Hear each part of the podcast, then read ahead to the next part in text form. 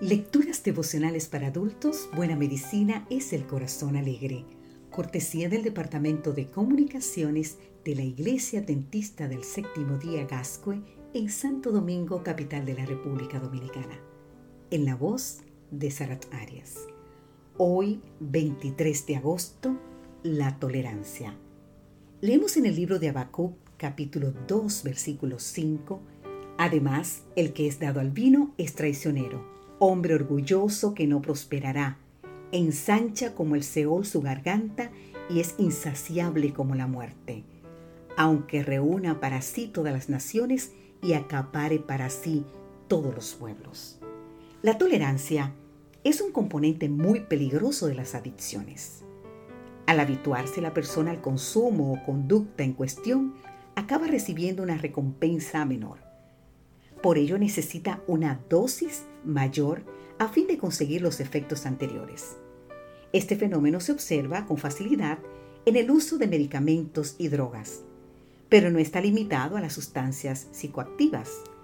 También se da en otras adicciones como la comida. Por ejemplo, te comes un pedazo de pastel, no te sientes bien, sino que necesitas más.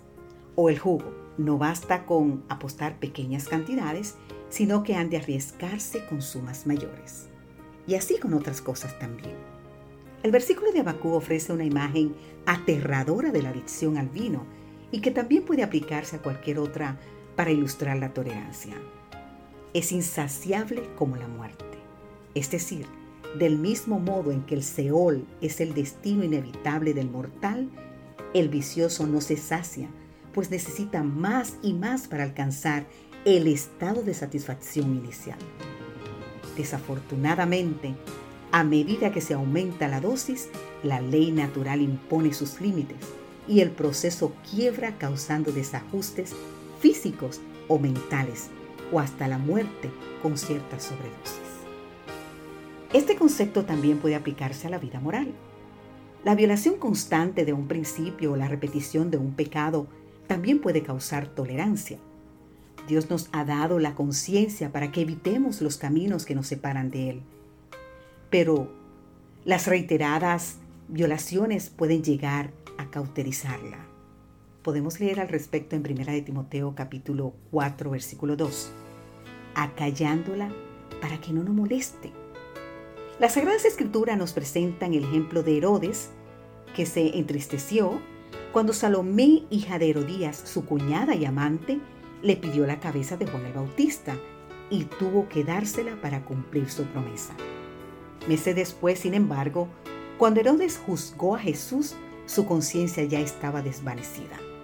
La conciencia de Herodes era mucho menos sensible que cuando tembló de horror al oír a Salomé pedir la cabeza de Juan el Bautista.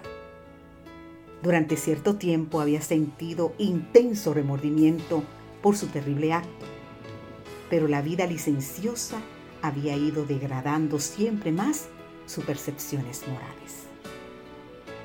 Querido amigo, querida amiga, renueva hoy tu propósito de mantenerte fiel al Señor Jesús.